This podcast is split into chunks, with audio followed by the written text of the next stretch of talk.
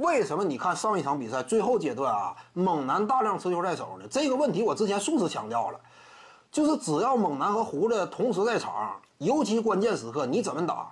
你是以猛男为主要核心持球人这种方式去展开进攻，还是说以胡子为主要持球点去展开进攻呢？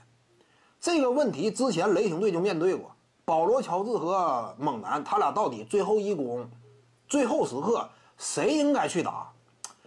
这会儿非常纠结。你要是给猛男打呢，他一个是大量出现失误，再有一点，关键时刻他也不可靠，一整呢就大量打铁，而且呢性格这块也是相对。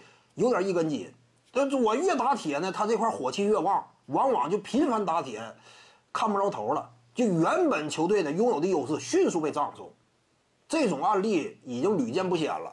早年间，二零一六，凯文杜兰特怎么背井离乡选择加盟的金州勇士，待不下去了，对不对？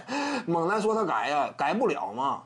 后来呢，跟保罗乔治联手也差不多类似的情况。最后时刻，你要说让猛男打的话，完了。这个比赛很快就被葬送，但是呢，你说你让保罗·乔治打呀？保罗·乔治只要一拿球，你看没看到对方什么防守阵型啊？猛男这块三分线以外就没有人搭理他了，放他起码两米开外，也就是说他呢往三分线外一站，无法形成有效的牵制作用。对方顶多是用眼角余光啊，稍微带上点他，但是主要精力放在保罗·乔治这块，这就导致呢保罗·乔治想往篮下突破非常困难。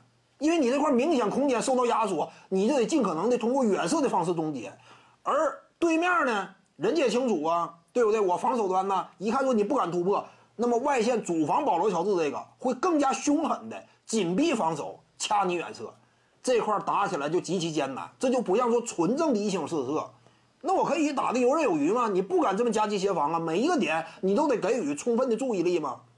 这就是问题所在。为什么保罗·乔治有时候发现最后一击啊？就算说我持球在手，面对的环境比当年步行者都不理想。为什么？